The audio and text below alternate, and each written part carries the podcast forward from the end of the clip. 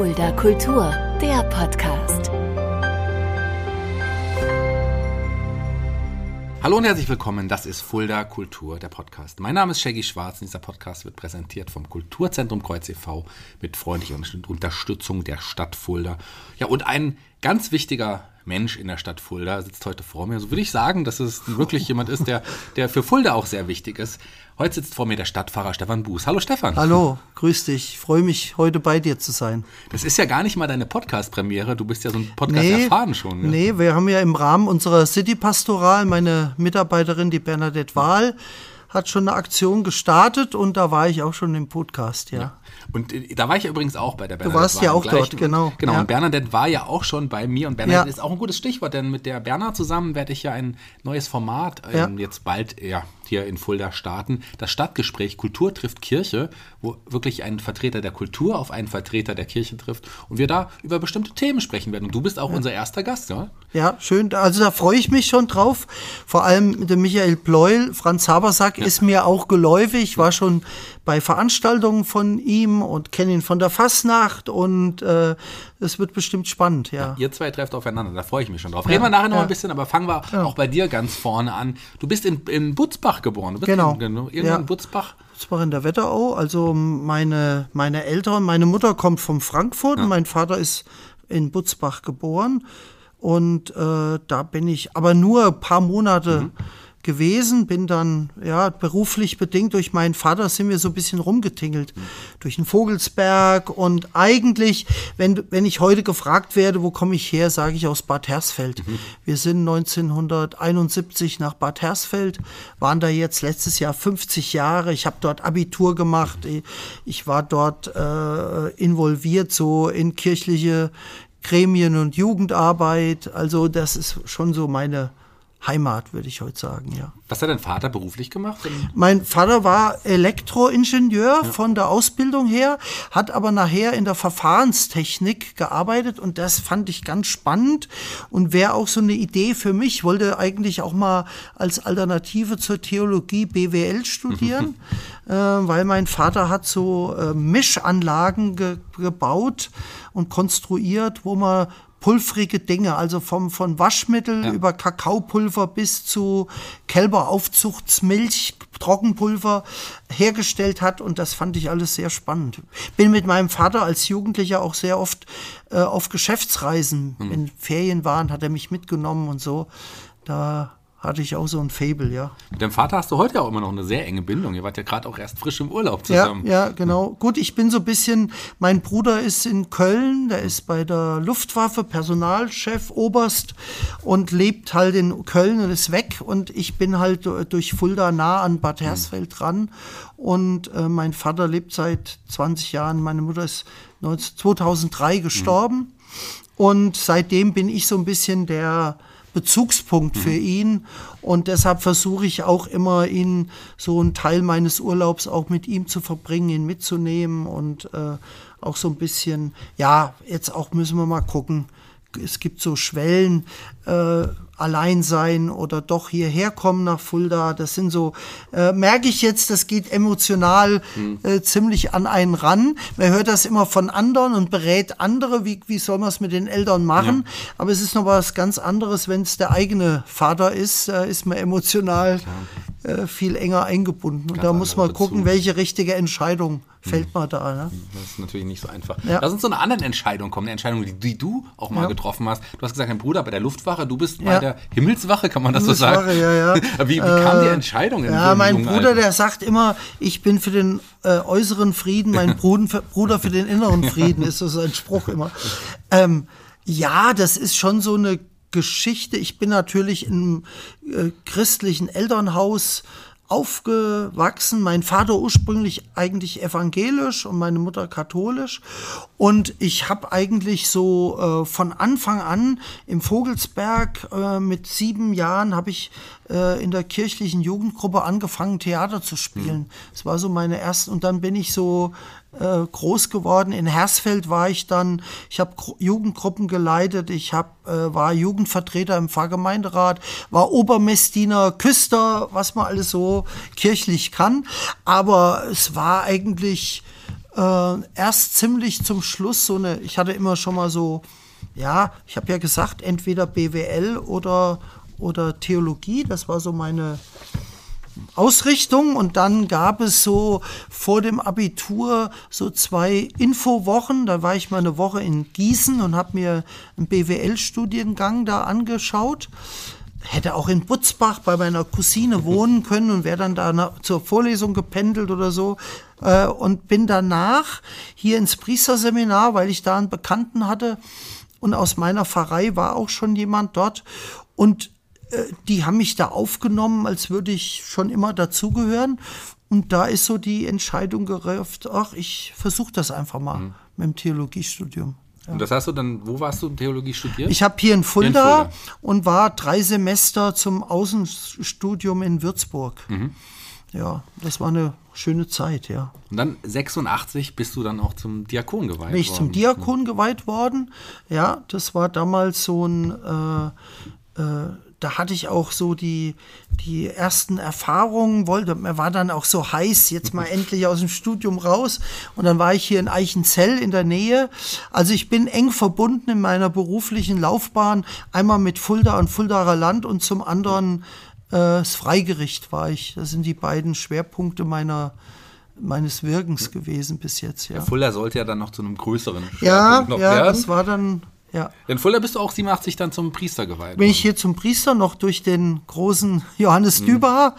Ja, das war damals ähm, auch ein besonderes Erlebnis für Bad Hersfeld ist ja evangelisch überwiegend, Diaspora-Situation. Und für so eine äh, kleine städtische katholische Gemeinde war das ein Riesenerlebnis, eine Primiz, weil 27 Jahre vor mir war die letzte und 27 Jahre nach mir war dann auch erst die nächste wieder, mhm. nämlich der Pfarrer äh, Toga Pasaribo, der jetzt in Petersberg ist. Mhm. Auch ein sehr interessanter Mensch, den habe ich auch ja. mal kennengelernt. Ja. Toll, auch ein, bestimmt auch mal interessanter Gast hier. Ja, genau, das definitiv. ist ja auch bestimmt jemand auch hier für einen Podcast. Du bist ja dann auch noch nicht direkt Domkaplan Fulda geworden, das ging erst nach Somborn. Wo ja. ist das? Somborn ist äh, Freigericht, also vor den zwischen Gelnhausen und Hanau. Hm.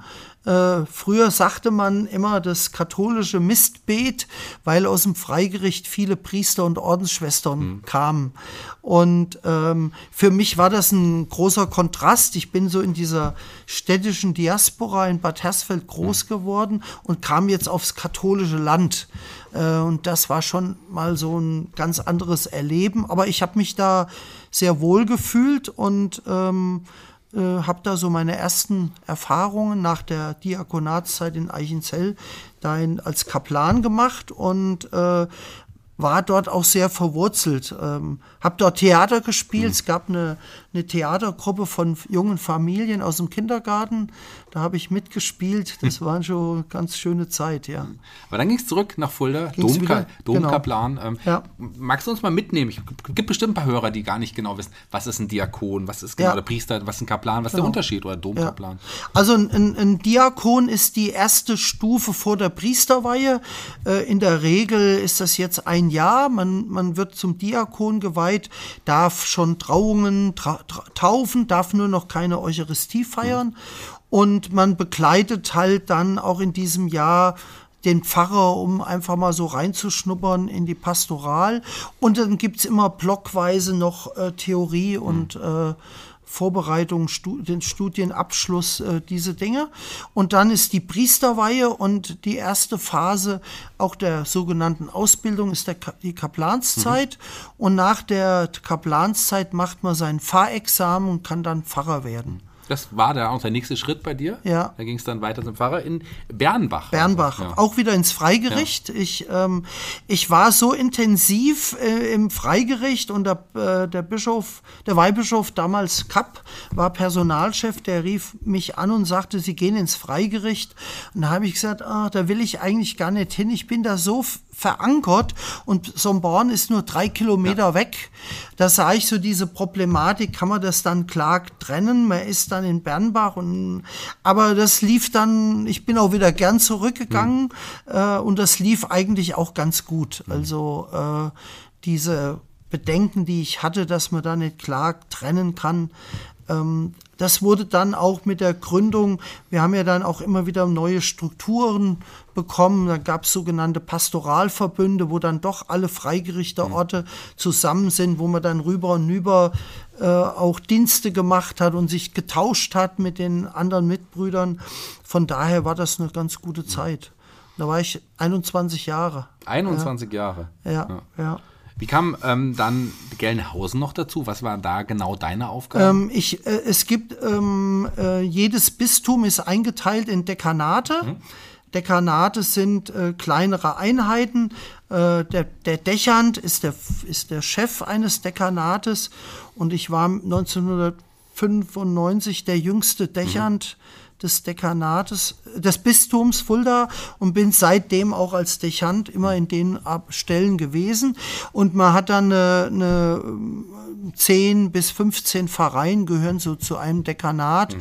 Und da ist im Grunde, ich sage immer, um es zu erklären, der Dechant ist der verlängerte Arm des Bischofs. Also mhm. die Entscheidungen, die das Bistum fällt, muss der Dechant vor Ort äh, dann weiterführen. Und äh, da hatte ich das Dekanat Gelnhausen, hatte dann aber die spannende Aufgabe auch Gelnhausen, Saalmünster und Bad Orb, diese drei Dekanate und Schlüchtern, diese Dekanate zusammen, also mhm. was heute fast der Main-Kinzig-Kreis ist, wurde dann ein neues Dekanat. Da hatte ich 70 Kilometer Durchmesser, war viel mit dem Auto unterwegs hier in Fulda ist angenehm.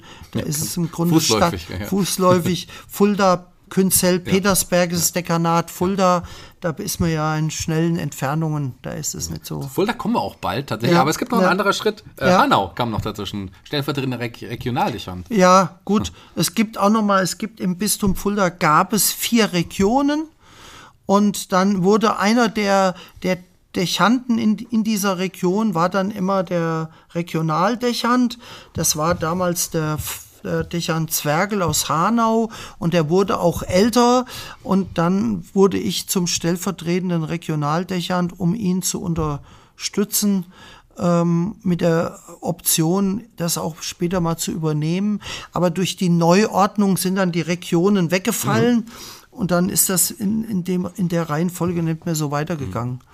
Neuordnung, Neuaufteilung gab es auch in Fulda, der Dekanate im Bistum Fulda. Was bedeutete ja. das für dich? Ja, mittlerweile, mittlerweile haben wir jetzt schon wieder. Also meine spannende Aufgabe hier, als ich nach Fulda kam, war ja, ähm, wir, wir erleben ja in der Kirche auch im Moment, äh, Priester und Ordensberufe werden weniger, die Katholikenzahlen gehen äh, durch Austritte, aber auch durch die Altersstruktur zurück. Und dann muss man neue Einheiten finden. Und dann stand hier in Fulda eben die Entscheidung an, die vier Altpfarreien zu einer neuen Pfarrei zu fusionieren. Und das war damals einer meiner Hauptaufgaben, als ich 2013 hier nach Fulda gekommen bin. Wie, du, ich meine, du kanntest Fulda ja schon, hast ja, ja gesagt, warst schon in Fulda. Hast sich Fulda dann sofort wie eine zweite Heimat oder eine dritte Heimat angefühlt? Kann man das sagen? Also ja, also es ging für mich relativ gut, weil ich bin ja hier auf viele Menschen getroffen, die ich als Domkaplan schon kennengelernt hatte. Und es gab auch immer eine, äh, als ich hier von Fulda als Domkaplan weg bin, mhm äh, ist gleich eine Verbindung der fa jungen Familien entstanden. Ich hatte ein Familienwochenende geplant und bin weg und habe dann gesagt, ach, ich mache das mit den Bernbachern. Mhm. Und dann haben die Fulda gesagt, du kannst doch nicht einfach den Termin uns wegnehmen. Und da ist die äh, zwei, äh, 1993 die Idee entstanden, immer gemeinsam im Jahr ein Familienwochenende zu machen. Und von daher hatte ich bis 2013 auch immer den Kontakt zu hier zumindest in der alten Dompfarrei zu jungen Familien und habe die dann auch wieder getroffen, als ich dann hierher mhm. kam. Also viele kannten mich. Äh, meine Sekretärin die dann hier Sekretärin war, die war damals schon, mit der habe ich Kommunionvorbereitung gemacht, als sie junge Mutter war. Also es gab viele Berührungspunkte und von daher war es gut hier und schnell einzuleben, ja. Stadtpfarrer Stefan Buß heißt es ja auch. Ja. Wie sieht die Aufgabe eines, eines Stadtpfarrers auf, ja? Denn ich, eine wöchentliche Arbeit ich war ja erst, ich fing als Dompfarrer an und dann kam die Fusionierung, der, haben wir gesagt, es gibt eine neue Stadtpfarrei und mhm. dann trägt man den Titel Stadtpfarrer.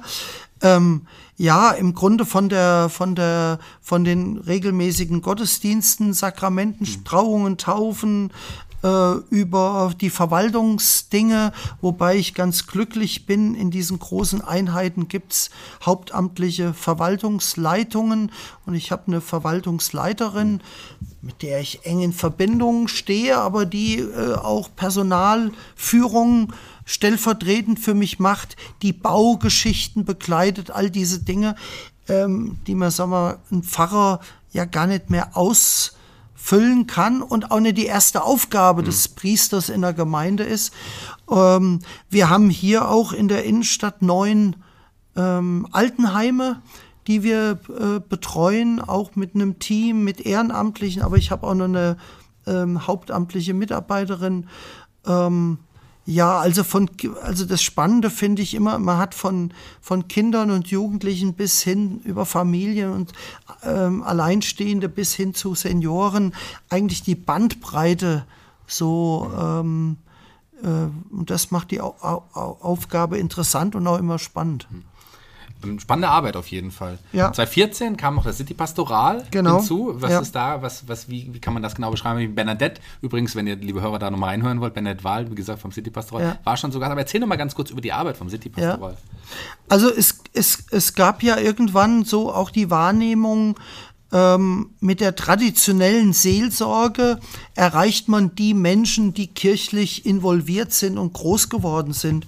Und wir stoßen ja auch in einer Stadt auf viele Menschen, die äh, mit Glaube ihre Schwierigkeiten haben, die vielleicht in eine gewisse Distanz zu kirchlichen Traditionen warum auch immer geraten sind, aber wo, wo, wo auch Kirche sagt, wir wollen ja wirklich denen auch die Botschaft Jesu irgendwie nahe bringen, dann braucht es andere Formen als die traditionellen Formen. Und City Pastoral, ähm, wenn ich es kurz auf den Nenner bringe, würde ich sagen, nieder, mit niederschn, schn, äh, niederschwelligen Angeboten versucht man Menschen ähm, zu sensibilisieren, zu sagen, es gibt nicht nur die Ebene, äh, sondern es gibt auch die Dimension nach oben in meinem Leben. Und es gibt ja die Sinnfragen und äh, einfach mal in Menschen das anzuregen oder rauszulocken, äh, dass sie sich vielleicht auf den Weg machen, äh, da eine Antwort für sich zu suchen, wenn die Frage da ist. Du bist ja auch generell jemand, der gerne auf, auf Menschen zugeht und auch immer offen für, für Neues ist. Ja. Ähm, was man vielleicht heutzutage digitale Arbeit nennen würde, hat man auch vor über 20 Jahren noch Rundfunkarbeit Ja, genannt. Auch das ja. ist ein wichtiger Punkt Ja. für deine Arbeit. Ich bin, ähm, ich kam hier als Domkaplan ähm, äh, und äh, lief über den Domplatz und da kam der Klaus Depp da, der früher ja hier Rundfunkverantwortlicher war und auch Talk am Dom gemacht hat. Der Klaus kam auf dem Domplatz auf mich zu und sagt, Sie sind doch der neue Domkaplan, ich brauche mal einen Termin mit Ihnen. Und dann bin ich zu ihm ins Büro und da hat er gesagt, ach, ich brauche Leute, äh, für die Rundfunkarbeit. Und dann äh, habe ich äh, damals angefangen und äh, habe mittlerweile äh, FFH, Deutschlandfunk, HR, äh, verschiedene Sendungen, Impuls. Äh, Impulse. Ich habe äh, Gottesdienstübertragungen auf der Deutschen Welle und auch beim HR. Ich habe zweimal ZDF-Gottesdienst gemacht. Also äh, das hat sich so oder die wissen jetzt heute, ich, mir ist dann, man zählt dann so zum Insider, äh, es gibt manchmal, dass die in einer, in einer Notsituation, es ist, es ist heute ein Erdbeben oder es ist heute Kriegsausbruch in der Ukraine und dann brauchen die einen, einen, einen, einen Gedanken zum Tag dazu. Und da kann man ja jetzt nicht sagen, jetzt mach mal, wir brauchen in drei Tagen, sondern die brauchen dann Leute, die sagen, jawohl, in einer Stunde liefere ich dir was. Und da wissen die, dass die eigentlich, wenn ich kann, so ein Typ bin, der auch sagt, ich mache da mal spontan was macht mir auch Freude und es hat mich auch selber, ich habe viele Schulungen mitmachen können beim FFH und beim HR, die mir auch so äh, für mein, für mein Wirken und meine Arbeit viel Positives mitgegeben hat. Das war schon immer spannend und ist spannend, ja. Man merkt ja auch, dass du deine Arbeit liebst und auch die, die Vielseitigkeit deiner Arbeit, Ja. der Kontakt mit Menschen. Gab es aber mal in deinem Leben, ich hoffe, ich darf so direkt fragen, mal Ja. Momente, wo du gedacht hast, habe ich mir die richtige Entscheidung getroffen? Gab es diese Momente, oder wo du gesagt hast, da? Also so eine Grund, dass ich sagen wir mal äh, in eine Lebenskrise hatte ich bisher so nicht. Mhm. Es gibt immer mal so Phasen, wo man wo man mal den Battle hinschmeißen mhm. will, wo es nicht so läuft, ja, wo ich sage, ach, ich weiß nicht, äh, ich müsste was anderes mhm. machen oder ich müsste mal neu anfangen. Äh, das gibt's immer, aber ich bin eigentlich so von Natur aus zum einen immer ein positiver Mensch. Also ich bin einer, der sagt, das Glas ist halb voll mhm. und nicht halb leer. Und ich, und ich bin auch so, also ich habe in meinem Leben oft so erfahren, dass ich, wenn ich auch in Krisen vertraue, dass Gott mich führt. Und äh, ich weiß auch, ähm, dass er mich durch Krisen hindurchführt und dass auch in Krisen irgendwas äh, hängen bleibt, was mich weiterbringt, äh, das ist, was mir immer einen Halt gibt. Also ähm, auch diese Entscheidung, äh, darf ich vielleicht erzählen? Also das, ähm, ich bin, äh, ich war im, im zehnten Schuljahr und wir waren so eine eingeschworene Zwölfergruppe von Jungs und damals in den 70er Jahren war Bad Hersfeld so äh, BGS, Bundesgrenzschutz, war da ganz groß. Wir zwölf hatten uns fest vorgenommen, Bundesgrenzschutz oder Polizei, da bewerben wir uns und da gehen wir zusammen hin. Und äh, wir haben uns alle zusammen beworben. Elf sind genommen worden, einer nicht. und das war ich. Ähm, damals gab es eine gesundheitliche Problematik. Kleinigkeiten, die haben damals so viele Bewerber gehabt, dass die, wenn du Kreislaufschwäche hattest, niedrigen Blutdruck, bist du aussortiert worden. Und mich hat's damals getroffen und da ist so mit 15, 16 für mich eine Lebenswelt mhm. zusammengebrochen, weil das war so das, wo ich mich drauf fixiert hatte. Ähm, und dann im Zonenrandgebiet gab es auch wenig Arbeitsplätze. Also ich habe dann auch, also es war dann für mich auch nicht so zu sagen, mit 16 nach Frankfurt und, und da irgendwo einen Job suchen. Und dann kam so von meinen Eltern, mein Vater sagte, komm, mach doch weiter Schule. Ich hatte die Nase voll von Schule. Aber dann habe ich mich entschieden, Abitur zu machen. Und dann ist halt dieser Weg mit BWL oder Theologie und ist ja dann mit dem Entscheidung äh, mhm. Priester zu werden, gemündet und, und ich sehe da heute auch mir äh, ein Signal, das musste damals mhm. so sein und ist das, was ursprünglich in der Situation so beschissen war und aussah, hat sich dann doch auch äh, positiv gewendet. Ja. Das glaube ich. Dann leben wir ja komplett anders verlaufen, wenn du damals äh, auch ja, genau, geworden äh, wärst. Genau, ne? ja. Spannend. Ja. Hm. Lass uns mal auch zu so ein paar Sachen, die dich neben deiner Arbeit auch noch total begeistern, sprechen. Pilgern ist sicherlich, kann man sagen, ist, gehört auch irgendwie dazu, gehört aber das ist sicherlich auch ein Hobby, kann man auch so sagen. Ja, oder? ja, also ich habe immer so ähm, die Erfahrung gemacht beim, beim Pilgern, beim Laufen. Ich wandere auch mal gerne, mhm. obwohl ich jetzt seit zwei Jahren auch so ein bisschen Hüftproblem habe. Es geht nicht mehr ganz so. Ich kann keine 30 und 35 Kilometer mehr, aber bei 20. Und da sagen dann immer, du jammerst auf hohem Niveau. Ne? Also, ähm, aber ich, ich habe in der Natur so, da kann ich abschalten und wenn ich so auch die Dinge, die mich, die ich so mitnehme und beschäftige, die kann ich beim Laufen äh, so für mich mhm. verarbeiten. Oder auch wenn ich, wenn ich eine gute Gemeinschaft, ich habe so einen Freundeskreis, mit denen ich so einmal im Jahr aus verschiedenen Pilgergruppen haben die sich gegründet.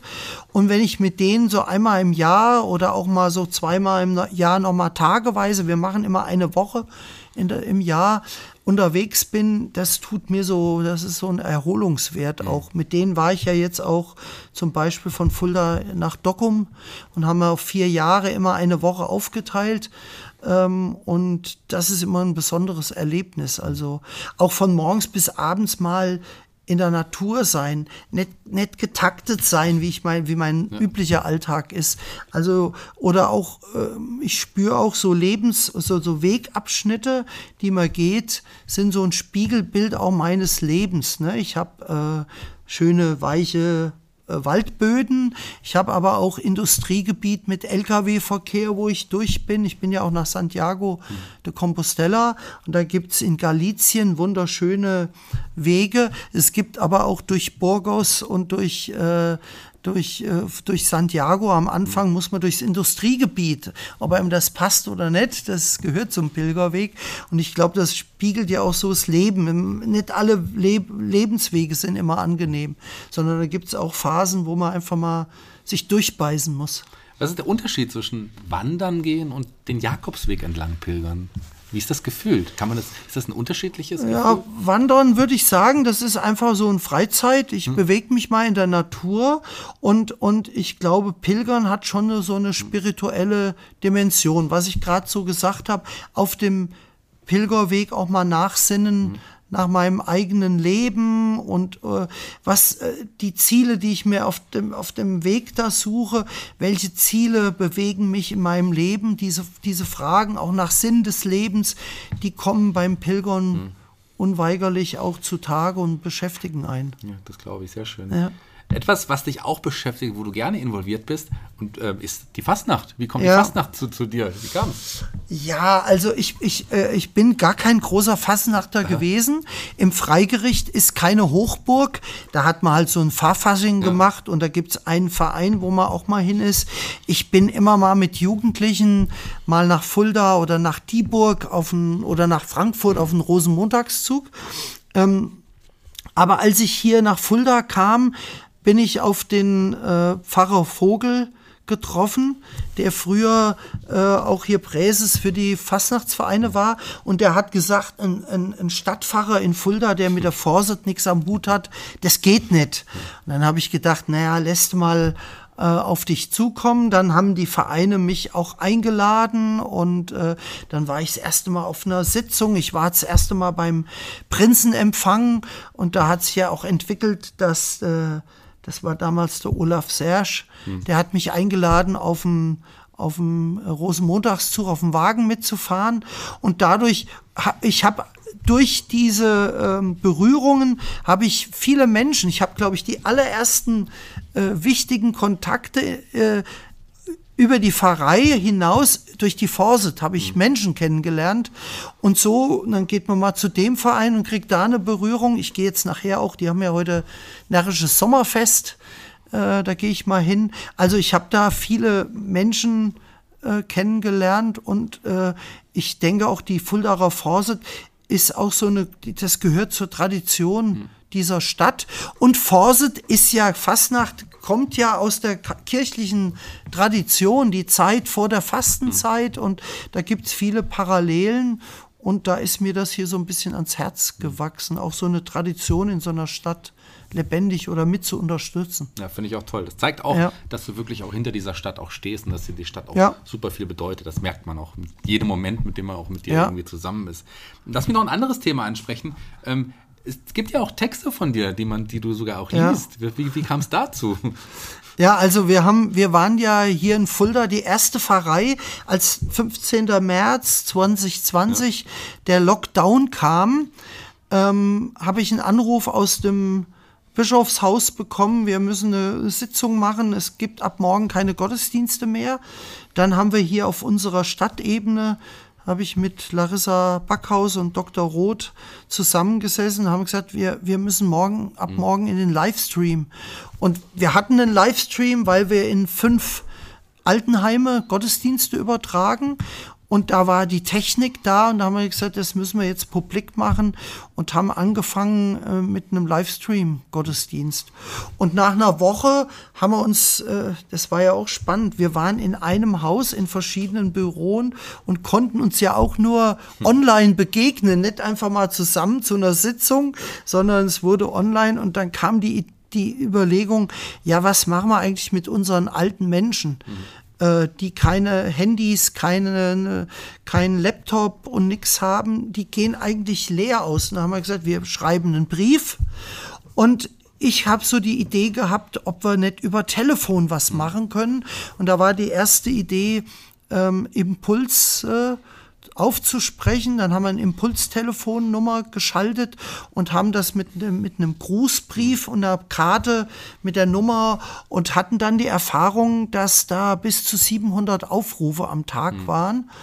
Ähm, und, da, und dann habe ich diese Impulse über WhatsApp an Freunde geschickt. Habe gesagt, ich will mich nur mal hier in dieser komischen Zeit melden. Und äh, da waren mal fünf, sechs Impulse gedacht.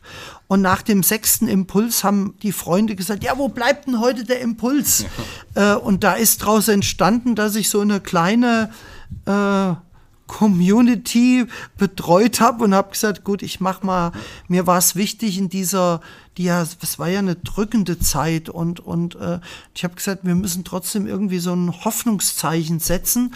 Und da ist es entstanden ähm, und das wurde immer breiter. Und dann hat der erzählt, du, ich habe das auch an zehn Freunde weitergeleitet. Und dann gab das mittlerweile, kriegen 50.000 WhatsApp-Empfänger den Impuls. Der, der war vom 23. Äh, März 20 bis in Juli 21 täglich. Und dann wollte ich eigentlich aufhören. Und dann kam vom Osthessen News die Anfrage, können wir den Impuls nicht zweimal die Woche bei uns schalten? Da haben wir Mittwoch und Samstag. Und jetzt mache ich also Mittwoch, Samstag und mache Fastenzeit und Adventszeit täglich. Und ich habe das auch nie, nie gedacht, dass das so äh, sich aus, es war gar nicht so geplant. Und dann kamen immer wieder Leute, die haben gesagt, ist der auch schriftlich zu kriegen? Und dann haben irgendwann meine Sekretärin gesagt, also hier 60 bis 80 äh, schriftliche äh, Impulse jede Woche verschicken, das geht nicht, das ist nicht leistbar. Schreib mal ein Buch. Ne? Und dann kam zum Rainer Klitsch bei Parzeller der Kontakt und dadurch sind jetzt drei Bände auch der Impulse äh, entstanden. Wo es auch schon Lesungen zu gab, wenn ich es richtig Ja, finde. genau. Wir haben einmal eine Lesung gemacht im, äh, in der Nacht der offenen Kirchen. Ja. Und wir haben jetzt eine Lesung im, im Bischofsgarten mhm. gemacht. Ja, das war so. Wir wollten es eigentlich, als das erste Band kam, dann hat ja Corona den Strich durch die Rechnung gemacht mhm. da.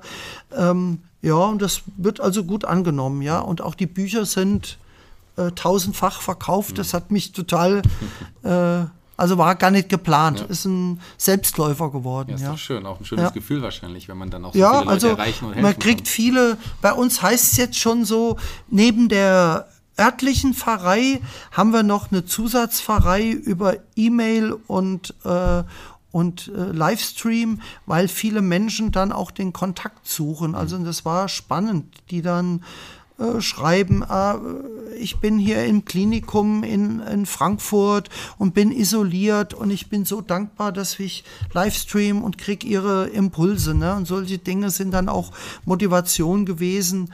Äh, nee, ich mache weiter solange mir Impulse einfallen und ich keinen Mist äh, verzapfe, ähm, mache ich es jetzt erstmal weiter. Ja, ja schön. Wir, werden vielleicht ein paar Impulse auch am 18.09., ne, am 8.9., sorry, 8.9. Ähm, beim Stadtgespräch vielleicht hören. Vielleicht bringst du einfach auch mal deine Bücher mit. Kann ich mitbringen, Der ja. Franz Habersack wird ja auch sicherlich noch da Ja. einen kleinen Auftritt haben. Freust du dich schon auf die Veranstaltung? Ja, also spannend. Also ich, äh, das war ja jetzt äh, die die Larissa, die Bernadette hat mich gefragt, kommst du? Ähm, da habe ich gesagt, ja, ich musste, ich hatte noch einen anderen Termin. Aber und wie ich dann gehört habe, der Franz Habersack, weil ich mit dem Michael Pleul auch ein, wir haben auch einen guten Kontakt und äh, habe ich gedacht, oh, das finde ich spannend, das passt bei uns zweien da. Doch bin ich, äh, weil ich fand auch immer schon diesen, diesen Talk am Dom mit dem, mit dem Klaus Depp da eine gute Sache und äh, da bin ich jetzt auch mal gespannt, selber bei sowas dabei zu sein. Wir sind ja quasi Erben. Wir haben ja tatsächlich Ja, genau. gefragt, dürfen wir das auch machen? Das ist ja, Ja. ni- nicht identisch wie damals, aber Genau. es soll ja auch schon ähnliche Leute auch abgreifen Abgre- und, ja, und auch genau. so, die sich dafür interessieren. Und klar treten wir da in große Fußstapfen. Das war eine tolle, erfolgreiche Reihe. Aber wir sind auch aufgeregt. Bernadette und ich äh, freuen uns schon sehr auf diese Veranstaltung. Ich glaube, es ist ja auch noch auch wie, wie in so einem Podcast, gell? Ich glaube, viele Leute kennen einen vom Namen her, von der Ja. Person, wissen einen aber auch gar nicht so einzuordnen. Wie denkt der, wie tickt der, was, wie sieht dem sein Alltag aus? Äh, das ist ja meistens anders. Ich hatte jetzt letztes Jahr jemanden, einen, einen jungen Menschen, mit dem kam ich in eine in, eine, in ein Gespräch, ein bisschen kritisch und versuchte da auch ne, mich zu provozieren und habe ich gesagt, ja gut, ich kann mich gut mit dir auseinandersetzen. Dann hat er, oh, das ist so und so und so. Und da habe ich gesagt, weißt du was, ich lade dich mal ein, wenn du in Sommerferien oder Herbstferien mal Zeit hast, leb einfach mal eine Woche bei mir mit. Und der hat tatsächlich letztes Jahr im Oktober war der eine Woche montags bis freitags ist der bei mir im Gästezimmer und ist dann äh, und dann war er abends fix und fertig und habe gesagt, nee, nee, nee, der Tag ist noch nicht zu Ende. Und am Ende hat er gesagt, Mensch, ich fand es äh, einfach mal spannend. Äh, es hat sich da ein Bild revidiert. Das ist doch anders, als ich mir das vorgestellt hatte. Ja. Ja, das glaube ich. Ja, aber trotzdem frage ich mal nach dem klassischen, was man so von einem Pfarrer kennt. Ein Gottesdienst. Wie bereitet man denn einen Gottesdienst vor? Wie, funkt, wie, wie, wie Mhm. findet man die Themen? Also natürlich ist, ich bin jetzt 35 Jahre Priester, da hat man natürlich auch eine gewisse Routine.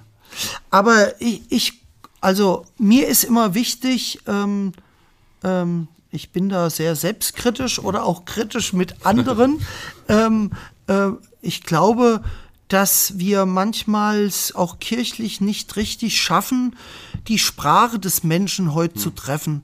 Also manche Dinge sind zu abgehoben oder wir schmeißen mit, da muss ich mich selber auch korrigieren, mit Begriffen rum, äh, die keiner mehr versteht. Äh, und ich habe jetzt gelernt, auch bei den Impulsen, dann sagt man, irgendein Wort und denkt, ah nee, du musst es umschreiben, weil oder oder auch durch die Rundfunkarbeit habe ich das gelernt. Dann sagen die ja dann, äh, das wird ja korrigiert. Früher hatte ich äh, tausend Anmerkungen, wo die gesagt haben, ey, das musste mal, das musste anders ausdrücken, das versteht der Hörer nicht. Ne? Heute ist man so in diesem Jargon schon drin, da sind es einzelne Dinge. Also Liturgie ist, ich bin auch so ein bisschen Bauchmensch.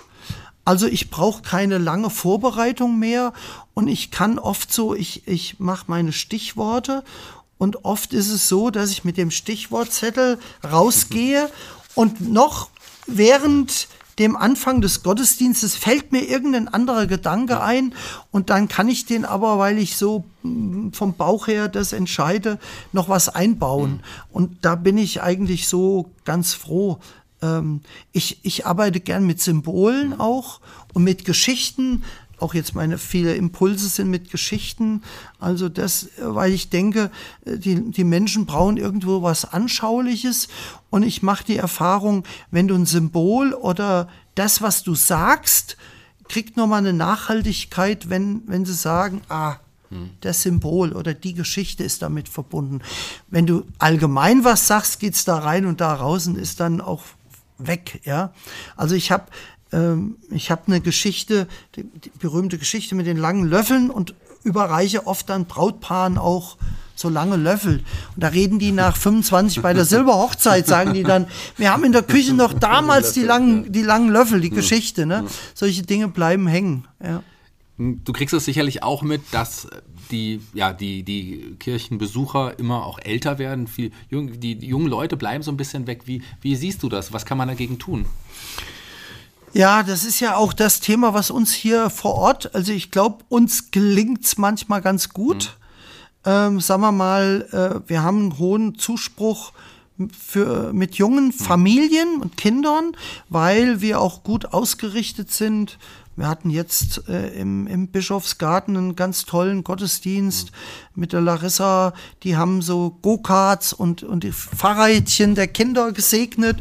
Und da haben wir einen neuen Familienkreis, waren 18 junge Familien da, die sich da jetzt interessieren. Ähm, ich habe eigentlich, äh, wir haben eine gute Messdienerarbeit äh, und wir machen, wir haben ein tolles Zeltlager, wir machen eine Kinder- und Jugendwanderwoche. Ähm, klar, es ist schwierig, man erreicht nicht mehr jeden, das ist so, aber ich glaube, uns gelingt es hier ganz gut, äh, Jugendliche nochmal da so abzuholen. Aber es ist halt auch in unserer Zeit schwierig, weil das Angebot, das Spektrum Ja. ist ja so breit und da pickt sich jeder raus, was er früher, früher gab es auf einem katholischen Dorf, gab es nichts anderes, Sportverein, Fußball und Kirche. Ne? Und, und heute gibt es hunderte von äh, Möglichkeiten. Und dann ist natürlich auch so diese, Se- diese Selbstverständlichkeit, wo Kinder und Jugendlichen in einer religiösen Familie geprägt aufwachsen. Das, die Zeiten sind auch vorbei. Und da ist es natürlich auch schon mal überhaupt mit denen in Berührung zu kommen schwieriger geworden. Das, Gerade Jugendarbeit, hast du gerade angesprochen, ist ja auch ein wichtiges Thema für dich. Ja. Wir haben vor zwei, drei Wochen äh, telefoniert oder geschrieben, ich weiß gar nicht mehr. Da warst du gerade im, im Zelt. da war ich im Zeltlager gerade, genau. Und wir waren äh, mit 50 Kindern im Zeltlager und innerhalb von 14 Tagen war dieses Zeltlager ausgebucht und ich habe eine ganz begeisterte äh, Gruppenleiterrunde, die auch die Messdiener Gruppenleiter sind, die bis, äh, organisieren auch das Zeltlager. Da waren wir 15 Betreuer und ähm, ja, ich, also ich habe das selber als Kind erlebt. Für mich war so ein Zeltlager, das hat mich unheimlich geprägt. Und ich treffe heute, ich habe jetzt neulich eine Taufe gehabt, da kam eine mit Zwillingen zur Taufe und erzählt, kennst du mich? Sag ich, hm. Ja, vor 30 Jahren war ich hier in der Dompfarrei, wie du Kaplan warst, mit im Zeltlager. Und da denke ich heute noch dran. Ne? Also, und wenn meine Kinder mal so weit sind, sollen die das auch erleben, schicke ich die bei euch mit. Ne? Also, ich glaube, das, das sind schon prägende, so Gemeinschaftserlebnisse, die sind schon prägend. Ja. Also beweist auch das, was ich am Anfang gesagt habe, ein ganz wichtiger Mensch hier in Fulda. Das bist du, lieber Stefan. Schön, dass du dir die Zeit genommen hast, dir Gerne, diesen Podcast. ja. War, war super interessant, hat total Spaß gemacht. Dankeschön. Danke dir. Jeder auch. Gast hier bei Fulda Kultur, dem Podcast, darf sich einen Song für unsere Musikliste bei Ja. Spotify aussuchen. Welchen Song hast du dir denn ausgesucht? Ja, also die Münchner Freiheit ist äh, für mich, die war prägend so und ähm, äh, du hast ja gehabt gesagt, dich haben wir genau. Ohne dich Ja. hast du drauf, ja, dann ja. würde, das ist ja der bekannteste, es gibt noch andere, aber äh, das würde ich mir wünschen. Ist das auch das die Musik, die du dann privat auch dann so hörst? Ja, ich höre so, all- ja, also das höre ich ganz gerne. Ich höre auch mal was Klassisches, aber ich brauche so zum Abschalten auch, manchmal drehe ich einfach nur FFH auf, ne? Also brauche diese Musik. Das ist je nach Stimmungslage. Ja, Auch mal was Meditatives, klar, aber äh, es kann auch mal fetzig sein. Sehr gut. Fetzig war es auf jeden Fall an diesem Podcast. Ich bin raus für heute. Die Abschlussworte gehören dir. Du darfst dich von unseren Hörern verabschieden. Ja, ich äh, bedanke mich für, für die Einladung, bin sehr gerne hier hergekommen und freue mich über alle, die äh, den Podcast hören und ähm, bin jederzeit auch persönlich ansprechbar, wenn Menschen sich für meine Arbeit, für unsere Arbeit hier vor Ort interessieren.